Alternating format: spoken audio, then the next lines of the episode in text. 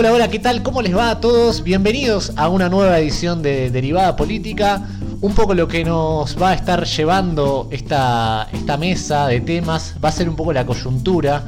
Eh, de cara a las pasos que se nos vienen el próximo 11 de agosto en la República Argentina, donde estaremos eligiendo, eh, donde será más que nada una encuesta de no solo de opinión, sino de votantes, eh, abiertas, simultáneas y obligatorias vamos a ver afectadas un poco las dinámicas de cómo se van a transmitir eh, el recuento de los votos que vamos a estar, que en realidad no lo vemos, pero que en definitiva va a haber un cambio en lo que significa la retransmisión y la transmisión de los votos de la urna hacia el correo nacional. Y eso vamos a estar hablando un poco del ingreso al país de una empresa llamada, segura seguramente la han escuchado en esta semana, Smartmatic.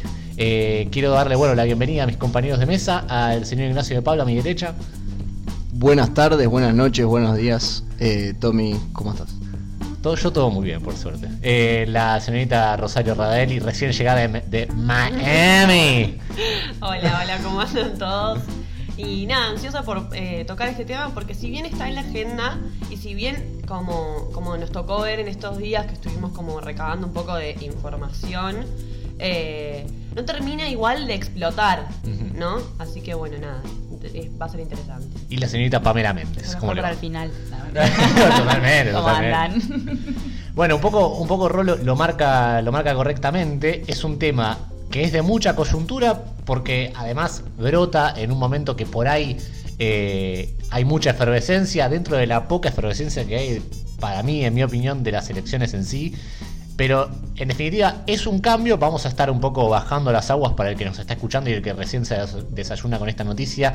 No es que cambiamos de un sistema de voto manual a un electrónico, es solamente un cambio en lo que es en la mitad, ¿no? Entre que yo voto y el correo argentino, el correo nacional, recibe esos telegramas de voto.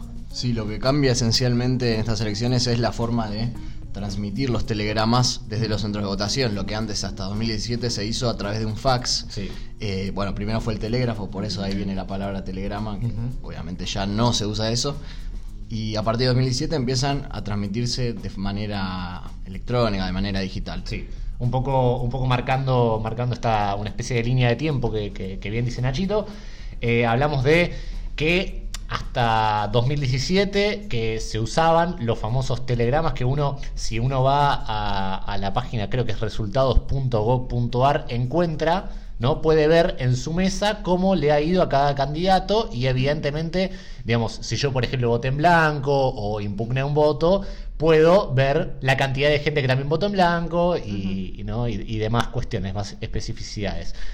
También, Pero sí. Perdón, también eh, lo que va a estar bueno del, episodio de hoy sería desdramatizar un poco el fraude o qué es lo que podría hacer Smartmatic, porque hay mucha gente que está como alterada denunciando posibles casos de fraude y bueno, también tendríamos que ver cuáles son las irregularidades de Smartmatic y que el tema del conteo de votos es un poco más complejo que la utilización de solamente un software. Claro, para, perdón, Ros. Sí, no, agregar un toque que mm, me parece también que lo complejo de esto es que lo digital siempre deja un rastro, ¿no? Entonces también ahí está la complicación y por eso la tecnología como que todavía en las votaciones no se puede meter tanto porque bueno, no sería tan secreto como mm. eh, se supone que debe ser el voto. Sí, siguiendo con, un poco, bueno, esta, esta cronología de hechos, eh, es importante destacar, digamos, cómo se daba hasta ahora, que un poco lo veníamos detallando, pero en definitiva hablamos de que todo era de alguna manera más físico, ¿no? Uno, uno como, como, presidente de mesa recibe ¿no? en, en, la urna todos esos votos y eso yo lo cargo a un telegrama eh, aclarando quiénes votaron, eh, el número de mesa, el número de orden, eso se lleva a un telegrama que hasta hace, digamos, hasta hace muy poco, como decíamos, se mandaba en fax, a partir de 2017 esto se hace de manera de, por medio de escáner. Y de esa manera llega a dos centros de cómputos, uno ubicado en Barracas y otro ubicado en Monte Grande, ahí es donde se hace verdaderamente el recuento, donde eso se llama el recuento provisorio, muchas veces... El escrutinio provisorio. Exactamente. lo que hay que destacar, como decíamos, eh, es que no se toca el escrutinio definitivo. El escrutinio definitivo sigue igual, y lo que sí se toca es el provisorio porque se intenta cargar los, los datos más rápido, sobre todo por una exigencia mediática, ¿no? De tener los datos ya, ya y... Bueno, la gente también exige eso, hay que ahí decirlo se vio como también mucho en las últimas elecciones esta necesidad de tener información constante porque cada vez requerimos información más rápido. Entonces, bueno, también busca como, por un lado, la política darle una respuesta a eso, pero a la vez entendiendo que puede llegar a ser contraproducente. de hecho, la idea que tiene no solamente la, justicia electoral, eh, es, eh, sino también un poco el gobierno y, digamos toda esta, esta digamos avanzada de la, de la digitalización que en realidad lo volvemos a reiterar, es, una, es un cambio de procedimiento a la hora de cargar los datos. Pero la idea es tener para las 9 eh, de la noche, máximo 10, el, 90 por lo menos, el 90% de las mesas escrutadas. Una cosita, el escrutinio provisorio depende del Poder Ejecutivo y el definitivo del Poder Judicial. Por eso... Eh, ¿Qué, es lo que, ¿Qué es lo que cambia? Sí, ¿qué es lo que cambia entre el provisorio y el definitivo? Que el definitivo tiene el aval de los diferentes jueces electorales del país. ¿no? Se vuelven a contar los votos de la provisoria, digamos, se vuelven a contar los votos de nuevo, todos los telegramas. ¿eh? Hasta que viene un juez y dice, bueno, se avala este recuento. Claro, se hace dos días después del, provisorio. Si en esos dos días no hay ninguna denuncia o no hay una denuncia de una irregularidad o queja o lo que sea de alguno de los partidos, ahí se hace el, escrutinio definitivo a cargo de la justicia electoral, o sea, del Poder Judicial. Exactamente. Arrancamos con Smartmatic. Decime que, qué es Smartmatic, querida Rosario. Bueno, es una empresa que eh, nació en el 2000, entre el 2000 y el 2004, a partir, en Venezuela es venezolana, eh, a partir de un préstamo que recibe de 200 mil dólares. ¿De quién lo recibe? Lo recibe de Hugo Chávez Frías, ¿no? O sea, y ahí comienza como una relación muy intrínseca entre, digamos, estuvo desde el 2004 hasta el 2017 haciendo, siendo la responsable ¿no? de llevar a cabo las elecciones en eh, Venezuela. Luego hablaremos qué sucedió, pero bueno, se jactaba de ser un... Eh, Inviolable. Claro, se jactaba incluso con veedores internacionales, con Jimmy Carter, el expresidente de Estados Unidos, eh, un montón de veedores internacionales, como dijimos, que habían dicho que selecciones en Venezuela eran limpias, etcétera. Tiene oficinas en todo el mundo, en Estados Unidos, en Barbados, en Brasil, en Venezuela mismo, en Panamá, en Reino Unido, en Países Bajos, en Filipinas y en eh, Taiwán. Igualmente eh, en Venezuela lo que hace la empresa Smartmatic es el voto electrónico directamente.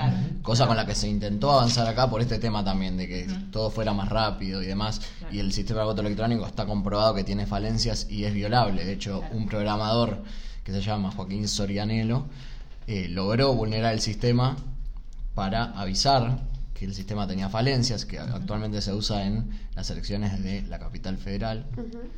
Y eh, bueno, tuvo una causa judicial por ese tema porque lo consideraban un hacker, ¿no? Totalmente. Después fue sobreseído. Sí, pero bueno, hablamos de, eh, de, la principal función que tiene, que tiene Smartmatic, que tiene muchas, ¿no? Que además de diseñar campañas electorales, de hacerse cargo de los procesos electorales. En este caso, eh, nosotros entendemos, eh, y creo que, es un poco la, coincidencia que podemos llegar a tener, es que eh, el gobierno de Mauricio Macri, que había logrado una conquista en las últimas elecciones de la ciudad, logrando imponer el voto electrónico, bueno, ¿cómo lo llevó a la nación? ¿No? Porque digo, una, una elección electrón, digamos, por, por vía electrónica en una ciudad de Buenos Aires, que si bien es de los distritos más grandes del país, eh, la verdad que no es lo mismo aplicarlo a 24 provincias. Entonces, eh, creemos nosotros que es como una especie de conquista del gobierno, pero, digamos, a, a medias, ¿no? Porque si entendemos la relación que hay entre la justicia electoral y el gobierno, que es, es fluida, también es cierto, bueno, me quedé, me quedé con sabor a poco y nosotros entendemos que no, porque de alguna manera cambiaste, no rotundamente todo, pero pudiste meter un condimento eh, más digital en el asunto. El voto electrónico, un voto que muchos países han descartado después de haberlo aprobado, por ejemplo Alemania. Eh, hoy son muy pocos los países en el mundo que lo usan, de acá en América, Brasil y Venezuela nada más. De hecho acá hasta el CONICET creo que había sacado un informe, científicos del CONICET habían sacado un informe diciendo lo vulnerable que era el, sistema de voto electrónico, lo fácil que se podía hackear. Totalmente. Bueno, y un dato importante a considerar es que en 2015 Smartmatic se postula para ser la empresa que esté a cargo del sistema de voto electrónico, pero lo rechazan Porque no tenía radicación en Argentina y porque no tenía digamos, los papeles regulados con la FI porque acaba de llegar. Entonces la licitación la gana una empresa que se llama Magic Software Argentina. Más tarde sí se registra en Argentina y allí hay algunas irregularidades, por ejemplo, como que se presenta en la categoría de construcción, o sea, como si fuese una constructora. Dice que instala que hace instalación, ejecución y mantenimiento de instalaciones eléctricas. Y en ese momento. mucha gente? Sí, empleaba mucha gente. Tenía laburo? un empleado registrado. Entonces hay como varias cosas como que van alertando en sí de la construcción de cómo llega a eh, la licitación de eh, en Argentina, ¿no? Sí, lo, lo, que, lo, que es, lo que es real es que mucha gente, y, seguramente más de uno que esté escuchando, le ha tocado la experiencia de vivir eh, trabajar, por ejemplo, yo tengo un caso muy conocido, de trabajar, por ejemplo, los días de elección, los domingos, en, el, en, las, en una sede de estas que, hablamos recién de Barracas, contando básicamente el, el de votos. Esto es un poco lo que, lo que va a pasar es que no lo van a cargar al mismo sistema que lo cargaban antes, lo van a cargar a uno diferente y va a ser, digamos, eh, también diferente cómo va a viajar el telegrama de la mesa hasta el, centro de cómputo. Hasta el centro de cómputo. el, trabajo de Smartmatic en realidad es proveer el software con el que se va a pasar, se van a cargar directamente desde las escuelas los, datos, ¿no? Sí, en, realidad, en realidad no se cargan directamente, sino cómo viaja la información. Se escanean las actas y son enviadas mediante notebooks al centro de cómputo. Notebooks que, netbooks que las provee el Ministerio de Educación. Sí, y a la misma vez es importante rescatar que eh, digamos, todo esto no, no, es que solamente lo hace un sistema, sino que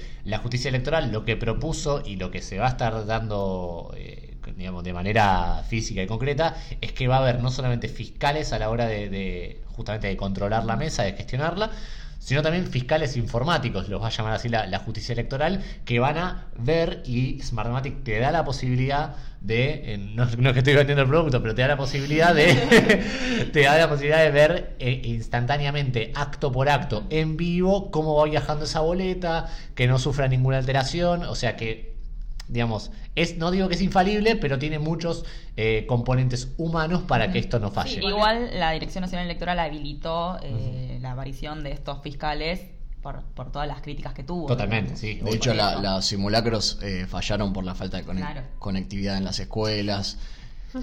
por demoras con las netbooks. o, sea, no, no, fue exitoso ningún simulacro hasta ahora y estamos a 10 días de las elecciones. Sí, o sea, ahí hay un montón de cosas que pueden salir mal en el sentido de que eh, a ver, la conectividad en Argentina no es la mejor del mundo ni a palos. No, obvio. y esto que decíamos antes, ¿no? Cuando, cuando hablamos de los fiscales que están viendo en, el vivo, como que ah, vuelve a, reflotar el debate de, mm. bueno, pero el voto es secreto, ¿qué onda? O sea, entré yo y me empiezan a contabilizar a quién voté.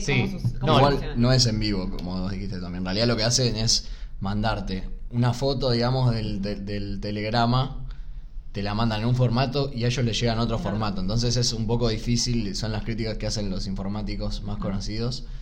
Es, difícil seguirle el rastro a eso. Claro. Porque no tendría que ser el mismo formato de archivos. Y encima eh, dijeron primero que ellos lo iban a leer en formato PNG de, de imágenes y después dijeron no en PDF. Entonces no queda muy claro y hay, hay problemas para auditar el sistema porque es un sistema de código cerrado. Claro, esas son las dos críticas más importantes, digamos, que les hacen los informáticos al, software.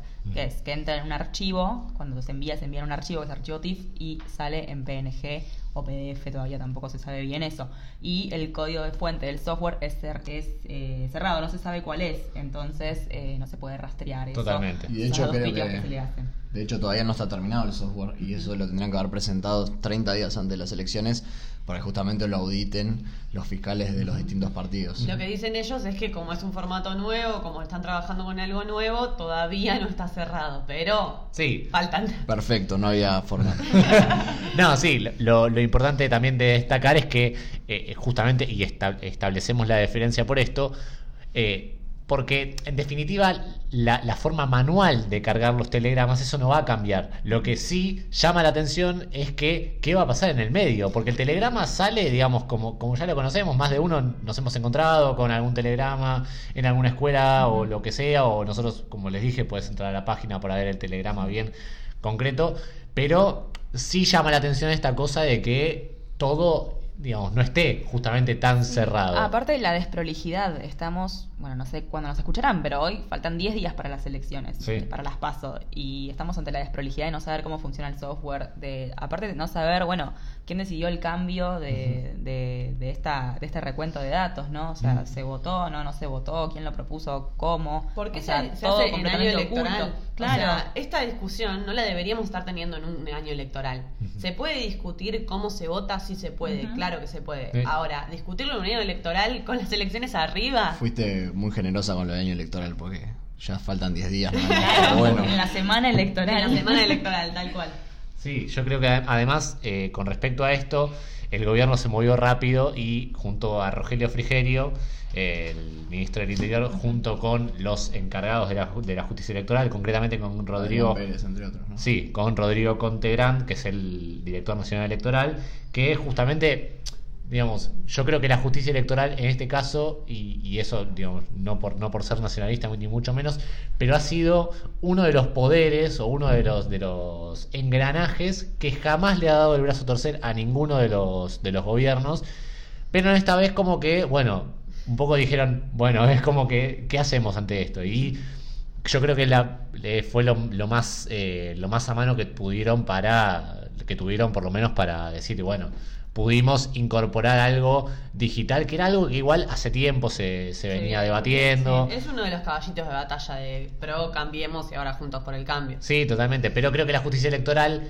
hace tiempo, digamos, si pensamos que en 2017 por primera vez se empieza a dejar el fax de usar, bueno, digamos, Evidentemente hay, evidentemente hay un problema y hay un flagelo que la justicia electoral quiere solucionar. Sí, el tema acá es que se busca, eh, muchas comillas con esto, la modernización del Estado y demás cuestiones. En realidad el voto tiene que ser seguro, eh, secreto, claro, y no rápido. Rápido por una exigencia de los medios de comunicación. Y bueno, sí, estaría buenísimo tener todo rápido, pero primero que sea seguro. Igualmente lo de fraude está eh. bastante en discusión, me parece demasiado tirado de los pelos. muy fuerte. Demasiado. Bueno, pero respecto de eso, o sea, una de las cosas que nosotros recién mencionábamos al pasar es quién decidió que Smartmatic, o sea, se presentara la licitación, cómo llega, bla, bla, bla. Sí, hubo una licitación, sí, la ganó Smartmatic, pero más allá de eso, Alconadamón hace en una nota hace algún tiempo eh, un nexo entre eh, Jorge Bon, eh, hijo, y el gobierno nacional y con Smartmatic. O sea, como que describe él, el periodista de La Nación, que ahí hay un nexo, digamos, de cómo llega Smartmatic a Argentina y todo eso. Sí, igual después está la licitación, digamos, para sustentar la elección de la, de la empresa. Perdón, igual no, no se licitó en realidad. Correo Argentino contrató directamente a Smartmatic. Sí. ofreció más, eh, no es que ofreció más plata que los demás, una cosa así. No, el, que menos gasto, digamos. Ah, claro, La mejor oferta, claro, Sí, sí, sí, la low cost, la low cost de los La mejor oferta que fue eh, de 16 eh, mil 900 redondeando millones de dólares. Bueno, como si quieren podemos hacer un poquito un repaso de las cosas más concretas que nos deja este acuerdo eh, Smartmatic Gobierno. Smartmatic es, por ahí es un nombre que les va a quedar muy, muy grabado al que, eh, que escuche este podcast y el, también el que, que se encuentre con alguna noticia por el estilo. Eh, lo, lo, digamos, lo concreto es que el sistema permitirá justamente a los fiscales informáticos y a los fiscales de mesa estar presentes en, este, en, este, en esta transmisión justamente de resultados. Y el sistema además deberá proporcionar información precisa, auditable, de todas las operaciones realizadas con respecto a cada telegrama que envía a los centros de cómputos. Como dijimos, localizados en Barracas y en el sur del Gran Buenos Aires, en Monte Grande. Eh, también Debería existir un proceso de control de eventos y monitoreo, esta palabra es muy importante, ¿no? El monitoreo de eh, los procedimientos de seguridad lógico que necesita tener una elección de, este tipo, digamos, para evitar justamente lo que había dicho Nachito muy bien, ataques cibernéticos, virus, eh, algún evento anómalo que pueda estar dando vueltas por una red que además... Eh, una de las cosas que igual eh, lo de código cerrado, obviamente no somos expertos en la materia, pero un sistema de código cerrado significa que el único que puede eh, intervenir ese, ese sistema, ese software, es el fabricante. Sí, de hecho creo que hasta ver cómo está compuesto el código, porque si vos tenés un código abierto podrías, digamos, claro. ver como una casa ladrillo por ladrillo como está construida. Y además un detalle no menor es que también en coincidencia con esto que, pasó, recuerdo yo, en 2017 en las, en las elecciones de Venezuela, que viene la ONU a auditar la, elección, eh, justamente van a haber veedores internacionales acá en Argentina, eh, en las PASO y en las elecciones generales y seguramente en un posible balotaje, porque según las encuestas que manejamos acá en Derivada, digamos, en bambalinas va a haber balotaje. Eh, habrá veedores internacionales para dejar la elección lo más clara posible. Ante eso, bueno, decir que si la caga entonces Smartmatic tiene a todo el mundo mirándolos. Exactamente. Eh, realmente está muy puesto en cuestión. Y acá doy paso para que hablemos de cuáles son las irregularidades que han ido ocurriendo que nos llevan a nosotros a desconfiar de esta empresa. Para, pero, pero para mí antes aclaremos lo del fraude, porque se dijo algunos, aisladamente. Bueno. Dijeron, va a haber fraude o puede haber fraude. Y en realidad la mayoría de los expertos informáticos están en contra de eso. Pero básicamente por la razón de que ponele que el resultado del escrutinio provisorio no tiene nada que ver con el definitivo, igual tenés el definitivo, que no es. Claro, o sea... Sería un papelón, sí. Sí, sería un papelón, pero no es que va a quedar, se van a quedar ahí con esos resultados. Sí, al respecto, Alberto Fernández como que habló en la última entrevista que dio, última hasta hoy. hasta hoy. eh, Mañana tendremos otra igual, tranquilamente. así que... eh, con Navarro en el destape. Roberto. Roberto Navarro, es, dice que Smartmatic es una empresa que está llamada para enturbiar el proceso de recuento de votos. Eso fue lo último que se habló. Pero también eh, desde eh, la facción de la Baña se habló mucho sobre eh, lo que significaba que Smartmatic viniera y participara de este escrutinio, ¿no? Así que hay ya como desde la oposición por lo menos un criterio común de que es raro. Sí, sí, sobre todo es raro como, como, como coincidimos, el proceso en el cual Smartmatic llega, ¿no? Eh, llega como una low cost, eh, no hay demasiados oferentes en el mercado de este tipo de, de sistemas y el gobierno termina, digamos, eligiendo... Está más sucia que una papa. Llega recontra cuestionada y tiene antecedentes de cuestionamiento en muchos países. Entonces, bueno, ¿por qué eligen esta...? Tienen un par de casos aislados. Claro, sí, sí, sí. Tenemos un par de, ejemplos para citar de, diferentes fraudes, ¿no? Así es. Arrancamos, bueno, habíamos dicho al principio del podcast que tuvo una relación como muy estrecha con el gobierno de Hugo Chávez. Sí. Desde el 2004 aproximadamente hasta el 2017 cuando... Se va expandiendo mientras en otros países, de hecho se expande hacia Estados Unidos comprando otra empresa sí. que se llama Sequoia Voting Systems. Eh, eso trae muchas sospechas porque porque en Estados Unidos dijeron para vamos a dejar que una empresa venezolana se meta en nuestras elecciones claro entonces empiezan a auditar todo el, todo el entramado económico de la empresa y se confirma que no tenía participación digamos de gente del Estado pero a fin de año de 2006 abandonan el país porque hay todo un debate de las inversiones extranjeras en Estados Unidos y bueno, deciden vender la empresa e irse. Sí, un poco también eh, hay, que, hay que aclarar que Estados Unidos, como, como lo hablábamos un poco fuera de aire, tiene el sistema de voto electrónico, pero complementario al sistema de voto manual. Eh, más allá de que también cabe aclarar que en Estados Unidos no se elige directamente al presidente, lo cual también un poco facilita esta cuestión de tener un, voto electrónico, porque si no, digamos, ustedes como, como ciudadanos eh, estadounidenses, eh, pueden llegar a elegir un, eh, un, colegio de electores que después elige al presidente. y eso se hace por medio de una boleta física, lo, cual un sistema te, te, da el ok, digamos, te dice, che, mirá, vos quisiste votar a Trump, sí, ok, listo, yo le doy el ok al sistema validando mi voto.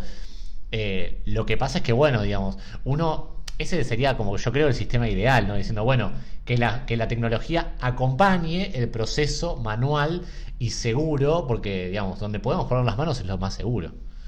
Bien, otras de las regularidades que hubo fueron, por ejemplo, en eh, el 2012 eh, con el voto electrónico en Bélgica. Ahí también fue bastante, fue bastante compleja la situación porque igual ya estamos hablando de una cuestión de voto electrónico, no lo que va a suceder en Argentina. Claro, una región en, particular, se llama Flandes. Recibieron más de 600 informes de que las computadoras andaban mal en Bélgica. tampoco fue un caso aislado. Sí, totalmente. Y tuvieron que pagar una multa de 6 millones de euros eh, por las fallas técnicas del sistema. Y, la, digamos, habían recibido 40 por el servicio que prestaron. si es que fue un servicio. Sí. es que le asignaban los votos a un candidato que no los había recibido. Claro. O sea, ese era el problema que, hubo. Ah, fraude, básicamente. Claro, sí, sí, Ahí sí no fue fuerte la palabra. ¿Eso no era en El Salvador o también? No, en Bélgica también. Ah, bueno. Veo que se equivocan seguido los muchachos. Eh, bueno, por otro lado, después se comprobó en 2017 que en Filipinas, en las elecciones del 2016, que fueron elecciones presidenciales, o sea, grosso, también hubo fraude. Claro. Y ahí hubo un entramado también complejo. Entonces, eh, eh, ahí es donde se dan a la fuga algunas de las personas que estaban. Sí, imputan a tres ejecutivos de la empresa y a integrantes de la Corte Nacional Electoral Filipina y uno se dio la fuga, o sea... Y bueno, prófugo. Eh, sí. Necesitamos ya una serie de Netflix. Los antecedentes cada vez mejoran más. Tengo otro dato de 2017 también, que Smartmatic proveyó el equipamiento para mm. unas elecciones en Lombardía, en una región de Italia. Perfecto. Eh, una consulta popular. Y eh, unos días antes, eh, un, informático demostró que también era vulnerable el, sistema y que habían sido hackeados los, el, software. Totalmente. Pero bueno, hablamos de, de Smartmatic, la empresa que se va a encargar, no, volvemos a reiterar porque es importante, no es que se van a encargar de eh, establecer el sistema para el voto de nosotros en las próximas pasos, primarias, abiertas, simultáneas, obligatorias, ni tampoco en las elecciones generales, no vamos a votar electrónicamente. Lo que sí va a cambiar, eh, y es, me parece que a modo de prueba, porque todos han coincidido que esto, si no funciona, no es que, bueno, pobre Smartmatic va a seguir con nosotros, pobrecito se equivocó. No, es a modo de prueba que por primera vez en la Argentina vamos a tener un condimento tecnológico sumado a que desde 2017 eh, votamos como argentinos con el condimento de transmitir las boletas de manera digital. Lo que cambia ahora es la transmisión de los resultados del correo argentino hasta la mesa de donde se vota. Eh, pero para que nos quedemos tranquilos de que eh, digamos, no altera en ningún momento nuestro voto directo. Lo que sí cambia es eh, la transmisión de resultados, pero que hay que prestarle atención, porque si tenemos varias sospechas a nivel mundial, Argentina no puede ser la, excepción, o, en teoría debería ser la excepción. Por lo menos tiene algunas complicaciones como esto de la conectividad que hablábamos antes. sabemos que tenemos eh, menos dinero para poner, por ejemplo, en infraestructura, eh, en conectividad. Entonces, ¿por qué? Si en Bélgica no funcionó, acá va a funcionar. ¿Cuál es el dato que, daría que funcione acá bien? No, lo, que los países que usaron el voto electrónico determinaron después es que el sistema más seguro es el voto en papel y el voto con la boleta de lista única. Que, bueno, te impide todos los problemas que supuestamente arregla el voto electrónico, como el robo de boletas y esas cosas ya no, no existiría más y no hace falta migrar a un sistema electrónico que es vulnerable porque es electrónico. Sí, en definitiva, eh, creo que, y con esto, digamos, un poco cerramos el, el, el, lapso informativo de, del podcast y ya nos metemos en, un tema más de, de opinión en base a los datos que acabamos de dar. Lo cierto es que el, sistema de voto de, boleta única, ¿no? De, del papel, muchas veces uno puede llegar a decir, mirá, che, parece vetusto, parece viejo, me, suena que eh, papel, digamos, en un, en un mundo plagado de cosas tecnológicas. Ahora, lo que bien decía Pame fuera de aire es que la, la tecnología no es neutral, digamos, no es una cosa de que eh, ah, bueno, no, porque yo pongo una computadora, la computadora no va a hacer nada. No, el problema es que esa computadora está es, es maleable. tiene... no va a ser bueno per se también. Claro. Exactamente, digo, no, no es porque incorporar algo digital te hace bueno, no. Si está manejado por una persona, esa persona es totalmente corruptible como cualquiera de nosotros en cualquier ámbito de la vida. Ni eh, siquiera, sí. Han hackeado muchas cosas que uno podría haber pensado que no, no sé. Claro. No es que la tecnología per se Sí, no es inviolable. Claro, al contrario, diría que es más eh, violable que... sí, lo que pasa es que creo que, que, está la tendencia, y espero que coincidan conmigo, esta cosa de que eh, de que Argentina, sobre todo porque tenemos esta cosa de, de, no solamente de mirarnos el ombligo, sino de compararnos con otros países y ver ya algo diferente de otro país, ya significa que es mejor, ¿no? y, que, y que me parece que si si uno empezara a ver diferentes cosas de diferentes países, se, empieza a ver que en Francia el voto es igual que acá, en Italia es el voto es igual que acá, en Alemania es el voto, el voto es igual que acá. Entonces. No, lo, que puede cambiar es lo que decíamos, el tema de las boletas. Que eso sí está, unas boletas enormes como tenemos claro, Y de hecho, de hecho eh, hay un, todo un tema, eh, y lo seguramente se escucha mucho en la calle, esta cosa de la lista sábana, impide que muchos diputados, o, o mejor dicho, digamos, reformulo esta acotación significa que yo no, digamos, no elijo a todos los diputados, elijo al primero y atrás vienen, digamos, los atrás vienen con él. Entonces, si yo por ahí mañana voto a Lustó, me puedo encontrar con, que tengo un Jacobiti en la lista. Y yo no sé si, digamos, per se o, por motus propios, yo le elijo a Jacobiti para, para ser mi representante. Entonces, la lista sábana, esta cosa de tener mucho candidato y mucha, mucha gente dentro de una misma boleta, te lleva a eso un poco. Y de hecho también es un tema de la elección de los diputados, de cuánto, cómo se divide. Eh, habíamos hablado de 5.000 votos para el primero. Y es un poco también esto, a ver, todos estos debates son eh, plausibles y son necesarios de darse, sí. tal cual, sí, se puede discutir todo, discutamos todo, ¿no? Pero no... Eh, es como no, no, en un año electoral, cuando se te vienen encima las elecciones y cuando, a ver, ¿Para qué agilizar las cosas? Se supone que debería ser un debate que se tiene que dar en el tiempo, que también la gente tiene que ver con que se siente cómoda, con, eh, eh, con, el nivel de confianza, porque si realmente Smartmatic no genera confianza, mm. no está bueno que haya una elección. No, totalmente, totalmente. Y, yo creo que, para ir cerrando este episodio, digamos, de ninguna manera estamos diciendo que el gobierno dice ve las encuestas o ve que el panorama está un poco negro y, y impone el voto electrónico no, digo, no, no tiene esas intenciones. Eh, o por lo menos no sabemos, pero digamos, eh, de cara a lo que, a lo que se viene, digo, por, yo por lo menos coincido con Ron en decir, ¿por qué tenés que agilizar las cosas en un año que se te viene todo ¿por encima? La, ¿Por qué la desprolijidad? ¿Por qué hacerlo así tan... Además, claro, yo creo que además igual está muy ligado a esta cosa de que hablábamos recién, ¿no? De, la lista sábana, de que votamos cada dos años.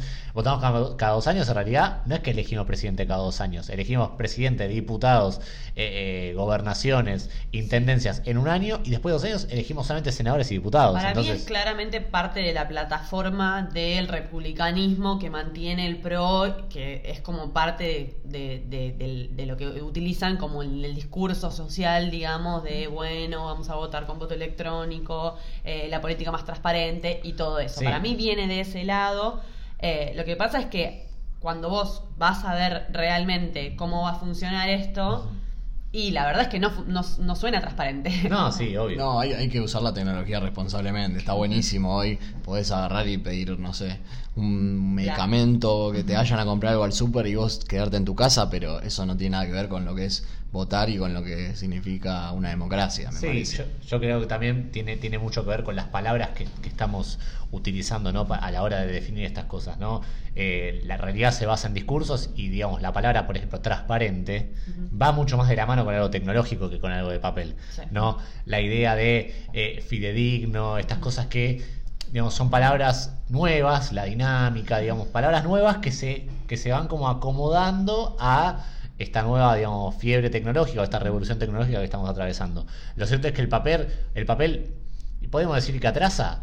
La verdad que no, digo, es, algo, digamos, lo concreto y es algo que nos ha, nos ha dado las elecciones, digamos, de la democracia, que la verdad que por suerte no, no somos una, una, no tenemos una historia electoral de fraude, digamos, de, en este tipo de, este elecciones. Tiempo, En este tiempo. Sí la tuvimos. sí la, tuvimos, digamos, pero, pero somos un, lo, por lo menos lo que, lo que yo quiero dejar sentado es que somos un país que valora muchísimo la democracia para tomar tan eh, exactamente este tipo de decisiones. De hecho, bueno, se quiso sacar el voto electrónico, no es que no. Claro. Primero se fue por la ciudad, que ya lo tiene, y de hecho Lustó en 2015 dijo, bueno, en realidad yo ni siquiera sé si efectivamente perdí contra la reta esa elección. Eh, no sé, son cosas que... Sí. Pero bueno, eh, Ahora fue directamente a, nivel de los ganadores. a nivel nacional no se pudo, por bueno, no, no se votó, no se pudo votar y quedó trunca, trunco el sueño, ¿no? Pero bueno, eh, a los casi 35 minutos de, podcast, sí, vale. antes de cerrar, quiero decir que, bueno, eh, esperamos que además de desdramatizar el tema del fraude, eh, hayamos por lo menos sentado las bases también como para empezar a discutir la tecnología, esto de que no es neutral, que es política y que nada, todo el tema de la revolución tecnológica parece que hace que la tecnología siempre es sí o sí buena y siempre es de avanzada y siempre te convierte en un país casi del primer mundo y bueno, en realidad no. Sí, digamos, los países del primer mundo claro, también. los hombres, las mujeres tenemos que tener incidencia en eso, digamos, no es que bueno, es súper transparente y es fidedigno porque es digital. Exactamente, exactamente. Bueno, eh, ya como dije, a los 35 minutos de, de episodio le decimos adiós a una nueva edición de Derivada Política. Nos pueden seguir en nuestras redes. que eso lo tenías que decir al principio igual. Pero bueno, eh, nos pueden seguir en nuestras redes, en arroba derivada política en Instagram, arroba derivada P en Twitter, nos pueden dejar sus comentarios. Derivada política. También, todo bajo ese mismo rótulo, no, no es muy difícil de encontrarnos. Marca registrada. Marca registrada, derivada política. Y, y bueno, nos pueden escuchar en Spotify, en YouTube. Va a estar subido, no sé, el ingeniero acá de Pablo eh, cuando, el informático pueda. No sé, tengo que hablar con el sello discográfico que nos. No, eh, en Apple Podcasts. En Apple Podcasts. En Spotify, en YouTube y varias plataformas más. Se las debo hoy. Hoy se las debo.